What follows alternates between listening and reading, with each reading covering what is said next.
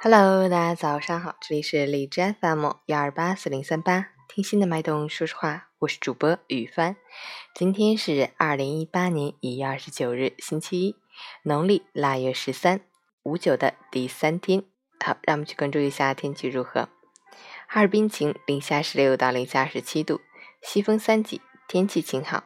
虽然气温持续缓慢回升，但总体仍处在偏低水平上，户外感觉依旧寒冷。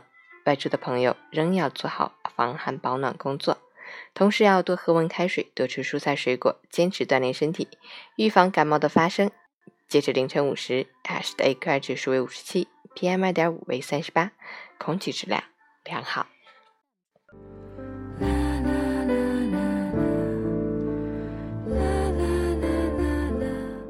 陈谦老师心语：有些路只能一个人走，有些话不必说给每个人听。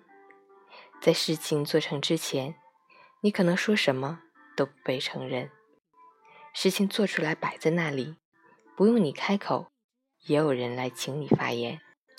当你认准一件事，并且用心去做的时候，所有人都会对你改变看法。